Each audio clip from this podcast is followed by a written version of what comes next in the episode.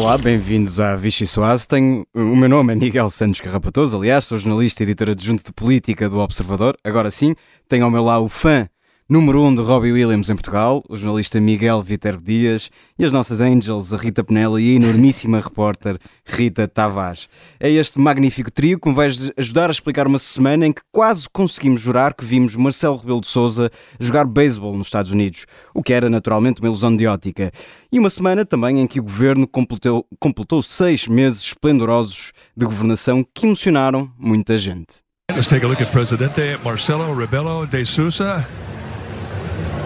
The president of the Portuguese Republic, Marcelo Rebelo de Walked Sousa. out there like he owned the mound. And there you go. Eu sou uma chorona. Dito isto. E portanto eu não posso vir para aqui falar sobre o concerto que fui ver uh, no, este verão. Acho que deve ser retirada a gravação.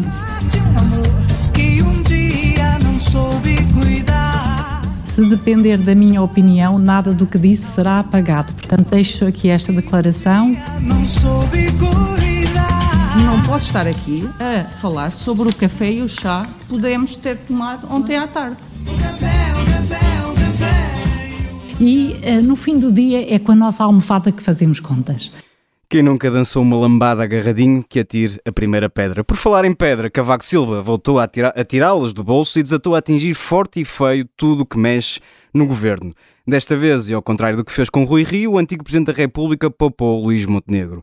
Sinal dos tempos, ou de novos tempos, como vaticinou Carlos, Carlos Moedas, que há sensivelmente um ano estava a derrotar surpreendentemente Fernando Medina.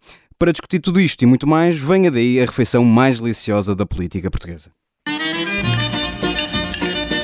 E Alvitero Dias, eu começo por ti. Eh, eu até estou um bocadinho nervoso porque eh, temos uma grande surpresa para os nossos ouvintes no final deste programa. Tu vais cantar Robbie Williams. Obrigado. Sim. Uh, tens e tu vais ser número. Minha, o meu coro. eu faço, eu faço coro. coro, portanto fiquem aí. Uh, já sabem que vos espera o melhor momento do programa.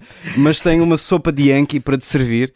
Sopa de Yankee para falar naturalmente de Marcelo Rebelo de Souza, mas por contraste, e o desafio é esse, para falar também de Cavaco Silva e do seu artigo de opinião no público, em que uh, criticou muito o governo, mais uma vez, e, e até se sugeriu que, que, Pedro Nuno Santos devia ter sido demitido. Este contraste entre o, o, atual Presidente da República e o seu antecessor uh, dão-te alguma leitura do que pode ser a vontade de, de, uma parte da direita de querer um Presidente mais uh, vigilante e mais interventivo?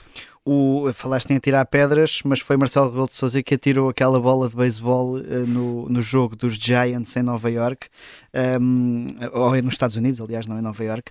Uh, mas uh, o, o, sobre, essa, sobre as, as, diferenças entre os dois, o, o, o ex-presidente da República, Aníbal Cavaco Silva, faz lembrar um bocadinho um, as grandes figuras de Estado têm as equipas avançadas de segurança, não é? Que vão aos locais onde eles vão com alguma antecedência para saber se está tudo bem. E Cavaco Silva é mais ou menos a equipa avançada do PSD. Ele começa por tirar as críticas e depois os restantes vão atrás uh, a tentar aproveitar isso. Um, Miranda Sarmento, que foi a primeira pessoa, um, digamos, das altas entidades do PSD hoje a, a, a, a falar desse artigo, uh, diz que Cavaco Silva não belisca em nada aquilo que é o papel da oposição, que aliás é uma voz que deve ser uh, ouvida e respeitada por, pela experiência que tem, um, e, e, daí, e, desde o início do mandato de Luís Montenegro que isso acontece um bocadinho com a direita, que é com o PSD, que é Cavaco Silva tem assumido essa liderança da oposição mais desbragada e depois Luís Montenegro aproveita e cavalga isso, e hoje tivemos aqui mais um exemplo, por exemplo, Cavaco Silva pede quase a cabeça de Pedro Nuno Santos, coisa que o PSD não costuma fazer, que é pedir a cabeça de, de ministros de forma tão direta, e hoje Cavaco Silva faz um bocadinho isso. E há, um bocado, e há uma grande diferença, aliás, entre a forma como a anterior liderança do PSD, no caso Rui Rio, reagia ou reagiu às intervenções de Cavaco Silva e esta forma bastante natural com que Luís Montenegro que eh, no Conselho Nacional que decorreu na quinta-feira teve um discurso, aliás, muito parecido ao de Cavaco Silva. Isto também é uma forma que o PSD encontrou de recuperar um ativo que uh, estava muito perdido? Montenegro quer fazer um bocadinho o papel de Deus e do diabo, utilizando a expressão sobre Marcelo. Porquê? Porque Marcelo Rebelo de Sousa disse na altura que este presidente do PSD mostrava sinais de aproximação a Belém, eh, como o anterior não mostrou, mas por outro lado depois também se aproxima muito de Cavaco Silva, que é uma figura Marcelo Rebelo de Sousa parece não ter assim grande uh, proximidade pelos comentários que faz sobre o facto de Cavaco Silva escolher falar, já depois de ter deixado o Palácio de Belém. Marcelo Rebelo de Sousa diz que não vai ter essa postura e, portanto, Luís Montenegro tenta aqui uh, aproximar-se um bocadinho dos dois uh, e depois há sempre o risco de ficar a meio caminho. Veremos se acontece ou não. Muito bem, Rita, eu vou-te servir uma próxima sopa, mas antes queria um comentário muito, muito breve Onde sobre. É que tens de dizer o apelido, que isto tem de ser Rita Tavares, Rita Tavares, perdão, perdão. Há muitas Ritas. Se for como na tropa, é só Tavares. É isso, é Tavares. Já tivemos mais Ritas, é verdade. Agora um abraço e um, um abraço caloroso para a nossa Rita Diniz, que certamente nos está a ouvir. Uh, uh, atenção que está viva. Penso contrário. mas antes de servir a próxima sopa, queria que comentasses também este artigo da opinião de, de Cavaco Silva, mas mais numa ótica de PS e de governo. Isto vai beliscar António Costa, Pedro Nuno Santos, PS? Achas que, ou achas que o PS já está um bocado a marimbar para o que diz eh, acho, Cavaco acho, Silva? Acho, acho, que é essa a última opção que tu deste. Última opção, sim. Uh, sim, mas uh, acho, acho que sim. Acho que também nunca deu grande. Quer dizer, a única vez que eu acho que António Costa uh, deu importância àquilo que Cavaco Silva disse e fez foi quando em 2015 entendeu indigitá-lo como primeiro-ministro sem ele ter vencido as eleições e com um acordo de esquerda que Cavaco Silva custou engolir, como eu acho que estes artigos que ele tem escrito seis em seis meses têm um novo relógio na nossa vida política, de seis em seis meses temos um artigo da opinião de Cavaco Silva. Uh, como, como isto vai mostrar, não é? Uh, Lembro-me que há seis meses, quando ele escreveu o último artigo, um, o que dissemos foi, dissemos aqui, lembro-me disso, era que ele estava a ocupar ali o espaço da oposição e isto dizia mais do PSD do que de, de, do governo. Na verdade, eu acho que isto acaba por dizer mais de Cavaco Silva, não é? Porque como ex-presidente da República não fala do atual presidente da República, pelo menos de forma direta. Como ex-primeiro-ministro, fala do ex-primeiro-ministro. Hum, confesso que, por mim, pode opinar, claro, como é evidente, é uma figura importante da sociedade portuguesa. Eu nem, nem, nem sou grande fã dessa coisa, já fui primeiro-ministro, não posso, uh, não posso comentar, falem à vontade, nós só nos dá trabalho e, e é mais divertido assim. Venham todos, figuras importantes da política nacional é sempre importante ouvi-las e acho que é uma figura demasiado relevante para de repente nos esquecermos uh, dele e ficar ali uh, numa caixinha sem poder falar de nada, ele que fale mas fala de algumas coisas, não fala de outras, não se percebe muito bem. E, e o que parece, honestamente, é que há aqui quase às vezes um, um, um despique uh, silencioso, não é? Ele é o homem da maioria absoluta, da longa maioria absoluta de 10 anos. António Costa um, também tem maioria absoluta, também vai ser primeiro-ministro, se calhar, não é? Não sabemos. Uh, mais tempo, aliás, vai bater, pode bater o recorde de Cavaco Silva, e isso leva-me a pensar se não há aqui uma picardia silenciosa, não é? Ou unilateral, vá, uh, de Cavaco Silva com o, Partido Socialista e com o António Costa especificamente, uh, que ele teve, teve, teve que indigeitar uh, primeiro-ministro contra aquilo que era a sua vontade. Agora, se ele tem razão ou não no que diz, isso é, é coisas é, para o próximo capítulo, que não, é a minha não, próxima sopa. É, exatamente, sopa de cordeiro, no caso, sopa de cordeiro sacrificial, porque o governo completou seis anos, seis anos, uh, seis meses. Parece. Uh, Lá de chegar. na verdade já são sete, uh, mas estes seis meses de, deste novo governo uh, e olhando para o friso de ministros já não há muita, já não há muitos cordeiros que, que, que não estejam com a cabeça no cepo. Ontem até estava a rir-me, aliás, fiz uma montagem ah, isto também é sobre os bastidores da, da política. Fiz uma podes, montagem podes revelar a montagem que fizeste. Vocês sim. Que era o friso de ministros e depois punha uma bombinha no lugar e aquilo era um sim ou um não. Estava mesmo, era mesmo um sim ou um não. Já tinha dado problemas a António Costa nestes últimos seis meses. E. E, e, e, assim é, não é? Uh, a coisa está, está difícil. Uh, e António Costa admite que isto está mesmo difícil, não é? Ele, ele, tem uma frase ótima, que é aquela da espuma dos dias, ótima de, de, do ponto de vista de análise do que é que aquilo quer dizer.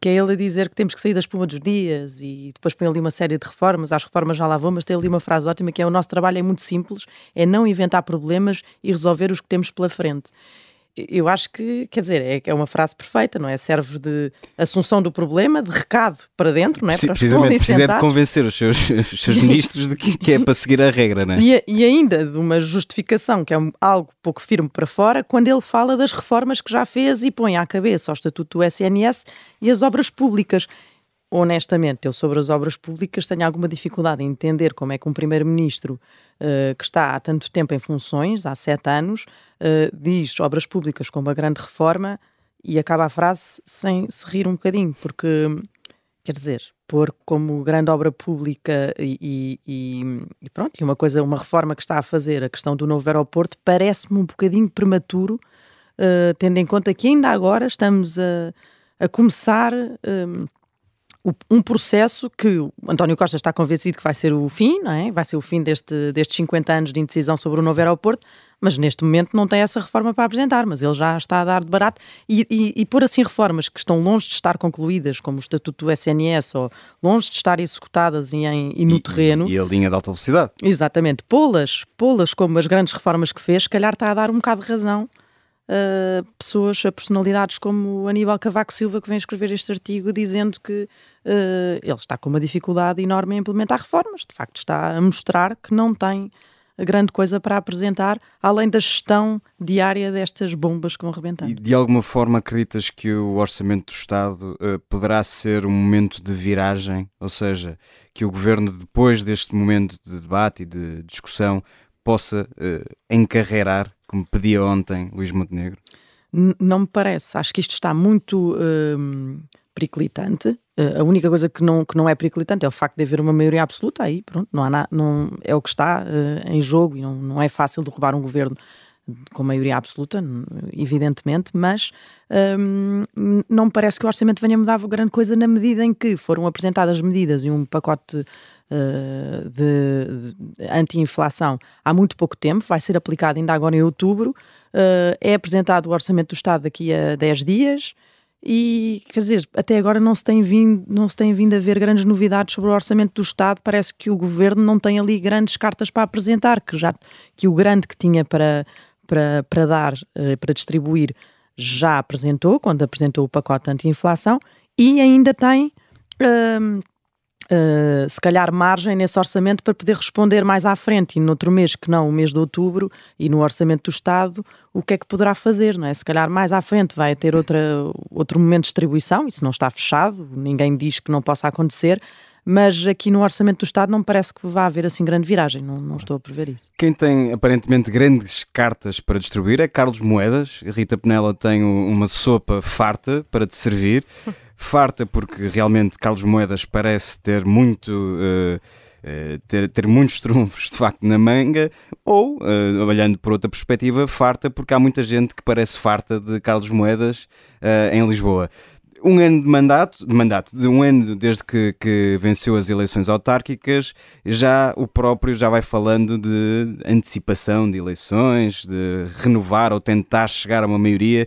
O que é que te parece deste primeiro ano, desde que de, de, da vitória de Carlos Moedas, e o que é que te podes perspectivar para o futuro? Ou para o futuro, como diria Pedro Passos Coelho? Para o futuro. Uh, olha, para variar, fico, fico com as perguntas mais, mais difíceis. Uh, ainda nada, que. Não Ele não te perguntou sobre a ciclovia que... de Almirante Reis. Não, não, essa, essa, não é difícil, essa é fácil. E olha que eu andei à procura de sopas próprias para ciclistas para fazer esse trocadilho e depois desisti porque achei São que era muito. compactas para aí que vêm naquelas compactas. Achei, e essas coisas. Achei que ia ser muito rebuscado e tentei. Pronto. Mas, mas tens lixo uh, nas imediações da tua casa? Eu não vou falar sobre, não, não sobre a minha vida pessoal porque acho que não sairia daqui. tem sido, tem sido Tal como o lixo um não problema. Sai da porta da tua casa, Miguel. tem sido um problema constante na cidade, claro que amplificado. Uh, esta semana Carlos Moedas fez questão de voltar ao sítio onde cumpriu a primeira promessa eleitoral para fazer outra.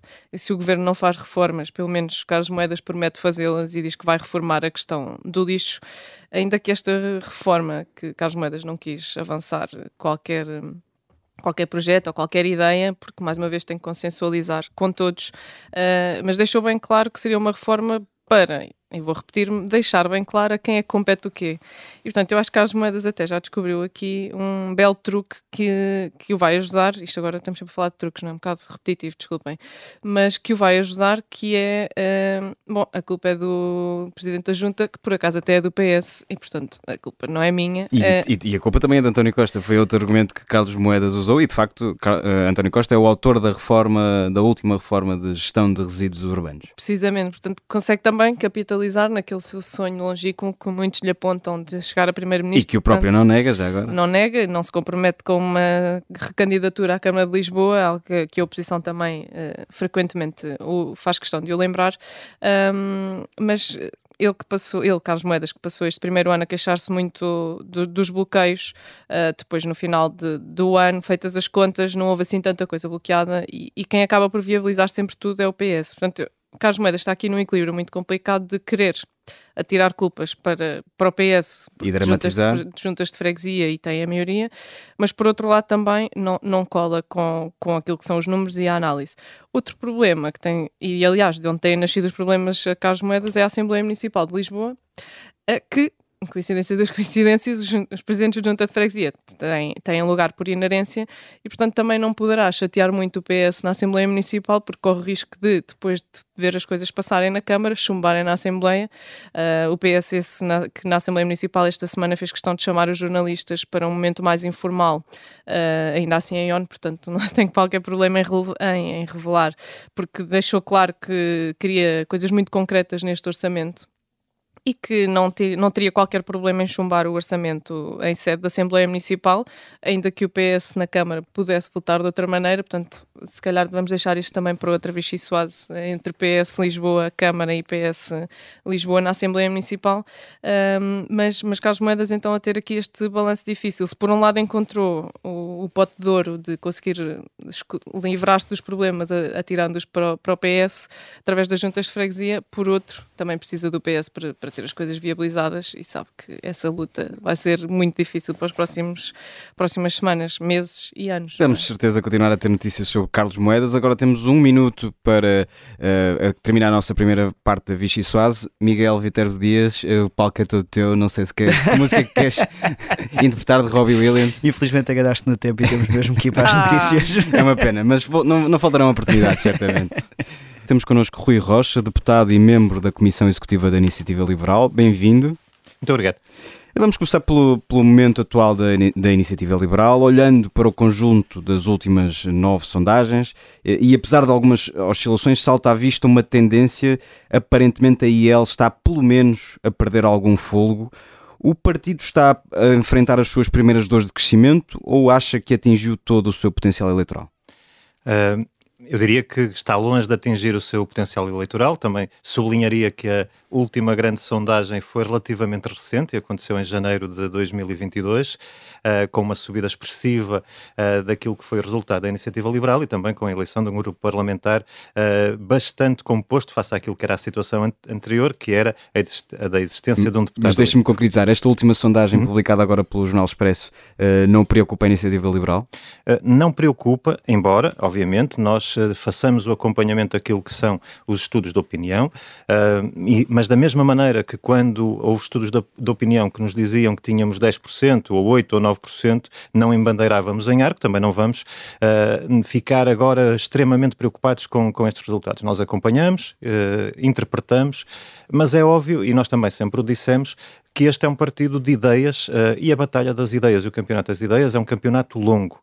Uh, não faria nenhum sentido nós estarmos agora uh, procura de sondagens extraordinárias eh, num momento em que a legislatura está no seu início e, portanto, a batalha das ideias é muito importante para nós, demora tempo. Nós sempre dissemos que isto era uma maratona e, portanto, eh, acompanhamos, mas nem ficamos extraordinariamente entusiasmados com sondagens muito boas, nem eh, com menos animados com sondagens que possam ser menos boas. Compreendo, portanto, ainda assim, a Iniciativa Liberal não é uma ilha neste mercado eleitoral. Há uns meses, neste mesmo espaço, Rodrigo Saraiva, líder parlamentar do partido, rejeitava a tese de que Luís Montenegro fosse fosse uma ameaça para o uhum. partido.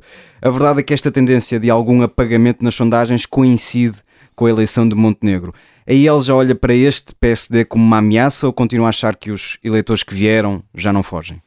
Não, nós não olhamos uh, para aquilo que se passa no PSD nem como uma oportunidade, uh, quando, quando Rui Rio liderava o PSD, nem como uma ameaça no momento em que uh, Luís Montenegro assume a liderança do partido. Nós, como digo, temos as nossas ideias muito claras, temos um modelo de sociedade muito claro, muito diverso do PS, daquilo que o PS propõe, do que a esquerda propõe, mas também daquilo que o PSD propõe. Temos até uh, metodologias muito claras e, e, passos muito claros em como lá chegar e, portanto, não encaramos como ameaça. Aliás, se valorizássemos uh, de alguma forma as sondagens, veríamos que elas também não são propriamente uh, muito claras no sentido de que o PSD tenha uma evolução muito significativa e, portanto, acho que temos que ter alguma tranquilidade na avaliação de tudo aquilo que é, que é o contexto claro. e manter as nossas ideias claras. Isso é o que antes vamos fazer. de mudarmos de tema, deixe-me só insistir nesta, nesta questão.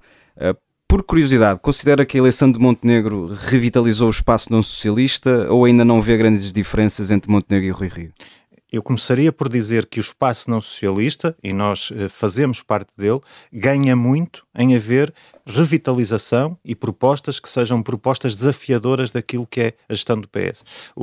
A, a, noite das eleições uh, legislativas foi uma noite feliz para a iniciativa liberal porque teve o resultado que teve, mas foi uma noite também de alguma uh, desilusão no sentido em que o país entendeu que a solução que existia devia continuar. E, portanto, nós vemos com muito bons olhos que o espaço não socialista tenha vitalidade, que tenha uh, propostas desafiadoras e, e, que também haja espaço para propostas diferentes. Eu acho que e nós temos caso, propostas diferentes do que PSD. avaliação faz destes primeiros uh, meses de mandato de Luís Montenegro? Eu diria que há alguma... Há diferenças para Rui Rio?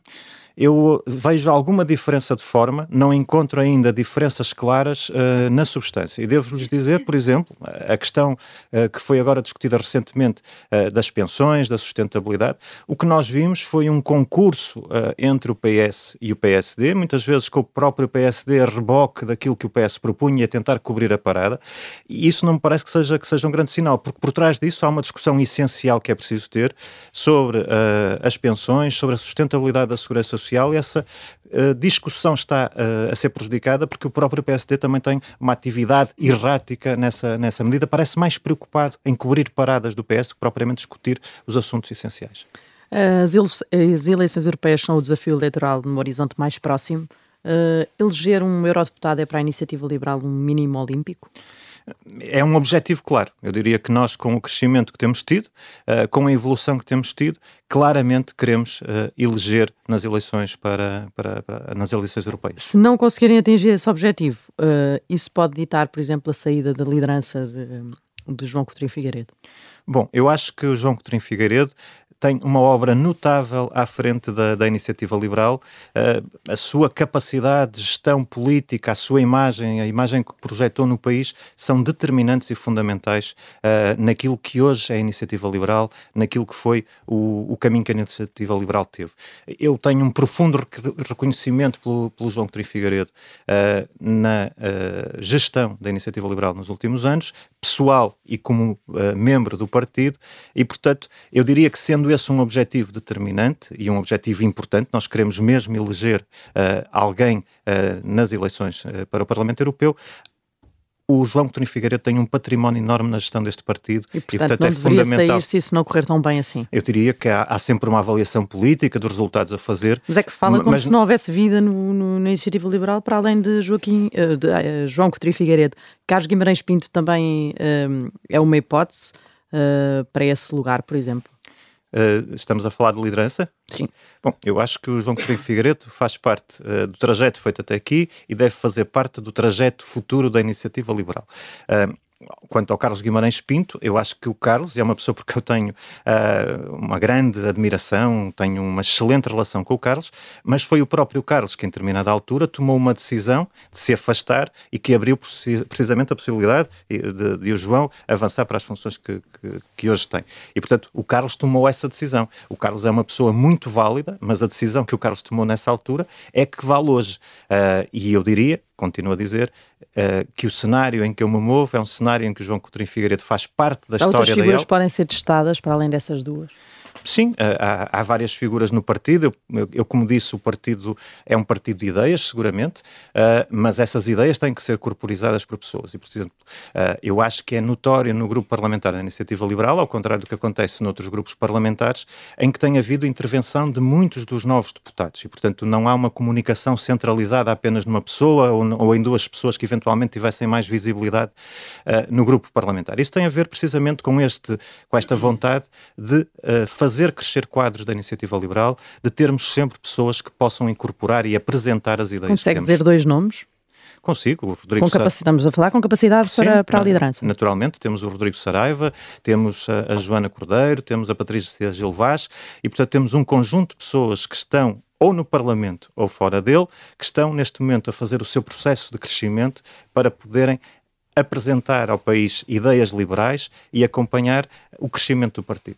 Rui Rocha, continuamos nesta questão do, do crescimento da iniciativa uh, liberal. O próximo Conselho Nacional já conta com pelo menos um crítico assumido. Nuno Simões de Melo pediu uma iniciativa liberal menos woke, menos melancia azul, ou seja, liberal por fora e bloquista por dentro. Já se está a rir. A pergunta que lhe faço é se a iniciativa liberal pode tornar-se uma espécie dos verdes da direita.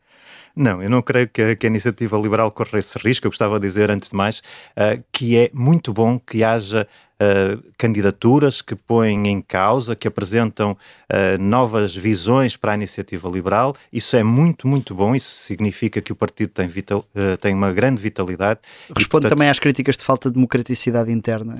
Não, não respondo. Eu, eu, eu, também sou membro da Comissão Executiva e nós, eu falava há pouco de uma, de uma grande sondagem em janeiro de 2022, mas houve uma outra grande sondagem interna no final do ano passado, em dezembro de 2021, e ali linha estratégica que foi aprovada foi uma linha estratégica que foi sufragada por uma esmagadora maioria dos seus dos membros da iniciativa liberal. E, portanto, o que se pode passar às vezes é que pessoas que não tiveram uh, esse ganho uh, naquilo que foi a eleição interna e que, foram, e que foi a discussão interna, procurem, por vocalizar determinada, determinado tipo de posições, ganhar algum espaço que não ganharam dentro da iniciativa liberal quando uh, foram, foram a votação as moções estratégicas. Portanto, eu recuso completamente a falta de democracia interna, mas acho muito bem que existam vozes e vozes que, que desafiem uh, o partido. Acho isso extraordinário acho um grande sinal de vitalidade.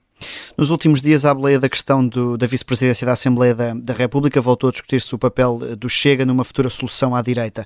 Eh, perante os dados que eh, temos aos dias de hoje, a iniciativa liberal pode continuar a garantir que jamais fará qualquer entendimento com André Ventura? Sim, eu penso que faz bem em sublinhar que a iniciativa liberal teve de facto essa posição.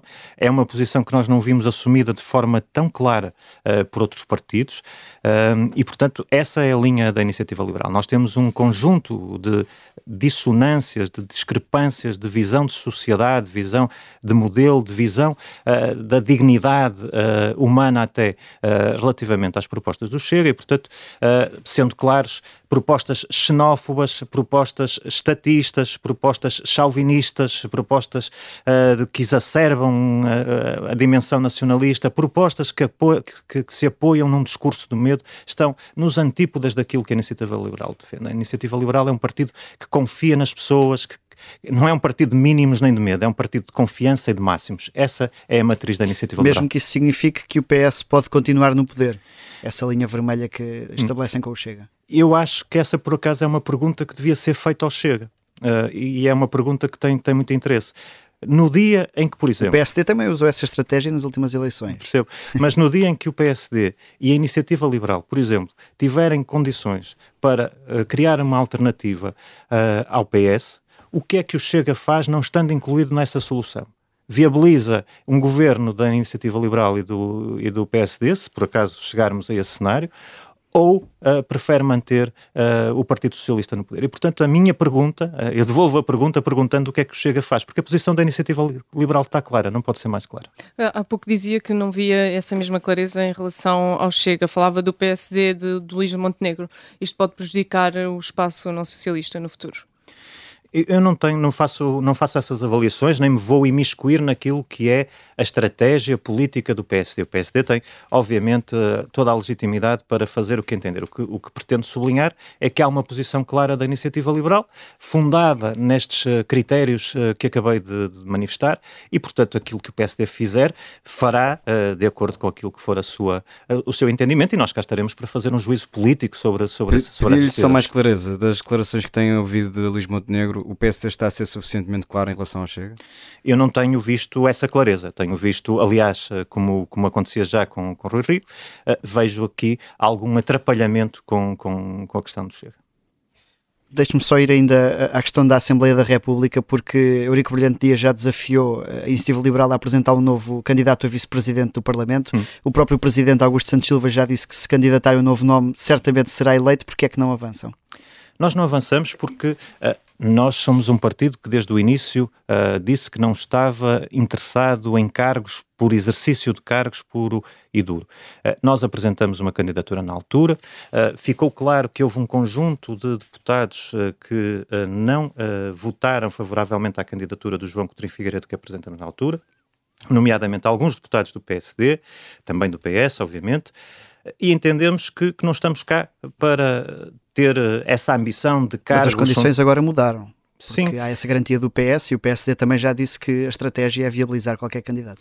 Pois, mas uh, nós de facto não estamos interessados em cargos. Portanto, essa candidatura foi uma candidatura uh, que tinha a ver com o cumprimento de, uma, de um determinado uh, ritual democrático. Os partidos votaram, entenderam que, que, não era o momento. Nós agora entendemos que, que o momento também não é de voltarmos a apresentar uma candidatura.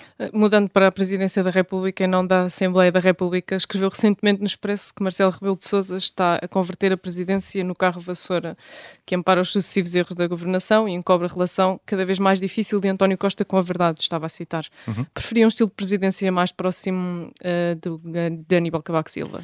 Não, não, não, é, não é bem isso do que se trata. O, o que, eu, o que eu preferia, uh, sobretudo num cenário de maioria absoluta, um, e em que começam a ser evidentes alguns tiques uh, de algum abuso do poder da maioria absoluta por parte do PS e por parte do governo, eu preferia um estilo uh, de presidência que fizesse salvaguardar algumas das questões essenciais e que têm a ver com a liberdade, com, a, com, com todo o contexto e que fosse mais exigente para o, o governo. Nesse e, caso, agrada mais uh, o artigo de opinião que hoje, precisamente, Cavaco Silva publica do que propriamente aquilo que tem sido uh, conduta de Marcelo nos últimos meses. É Bom, uh, eu acho que salientar a necessidade do crescimento do país, salientar a disfunção governativa uh, de, de, do governo de António Costa está mais perto da realidade. E, portanto, sempre que estamos a falar de críticas ou de análises que estão mais próximas da realidade,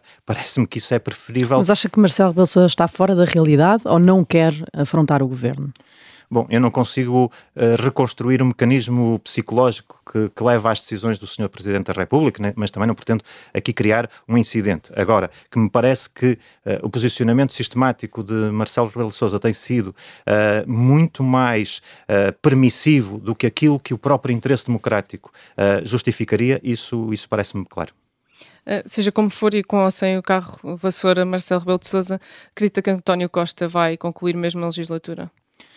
Ora bem, eu creio que estamos perante um cenário de degradação muito grande uh, num curto período de tempo. E, portanto, não é normal que um governo de maioria absoluta, que foi que tem sete ou oito meses de uh, vigência, apresente neste momento os rombos uh, que, que, existem uh, no casco do navio do governo. E, portanto, nós temos uh, ministros desautorizados, ministros demitidos, ministros, agora para falar mais recentemente, desautorizados pelos seus próprios secretários de Estado. Temos uma, uma ministra a quem deveria caber a coordenação do governo completamente ausente e, portanto, temos algo que é muito estranho, é extremamente preocupante do ponto de vista da solidez da proposta governativa. E, portanto, tal como eu não pensava há seis meses que fosse possível chegar a este momento com um grau de degradação, tenho que admitir uh, que, algures no tempo, as condições de governabilidade se possam degradar. Eu continuo a achar que o cenário mais, uh, mais provável é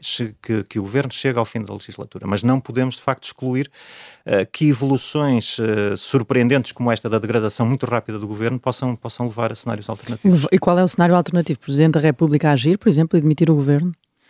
Bom, não seria a primeira vez que nós vemos, uh, que veríamos isso acontecer no, no panorama Bom, político. Bom, a verdade é que dissolveu a Assembleia da República, certo. não é? Admissão direta do certo. governo, não. Agora, uh, uma dissolução da Assembleia da República já aconteceu, se calhar aconteceu na altura uh, com, com motivos que não seriam muito distantes de coisas que já vimos durante estes governos de António Costa. Está a falar, imagino, do governo de Santana Lopes. Sim, que eu acho que era um governo frágil e com críticas a fazer, mas na verdade o que aconteceu de gravidade, quer dizer, quando é que nós vimos um ministro como o ministro Pedro Nuno Santos aproveitar uma ausência do ministro, uh, do primeiro-ministro, para aprovar dois aeroportos e a ser depois uh, completamente uh, desautorizado na opinião pública, como o ministro Pedro Nuno Santos foi? Onde é que nós vimos isto? Isto é, isto é normal? Não é normal de todo. Portanto, a minha, a minha observação tem a ver com o facto de eu não conseguir prever neste momento qual é o, de, o grau de degradação a que o governo de António Costa vai chegar, sendo que os sinais são muito preocupantes de uma degradação acelerada. Em caso de degradação acelerada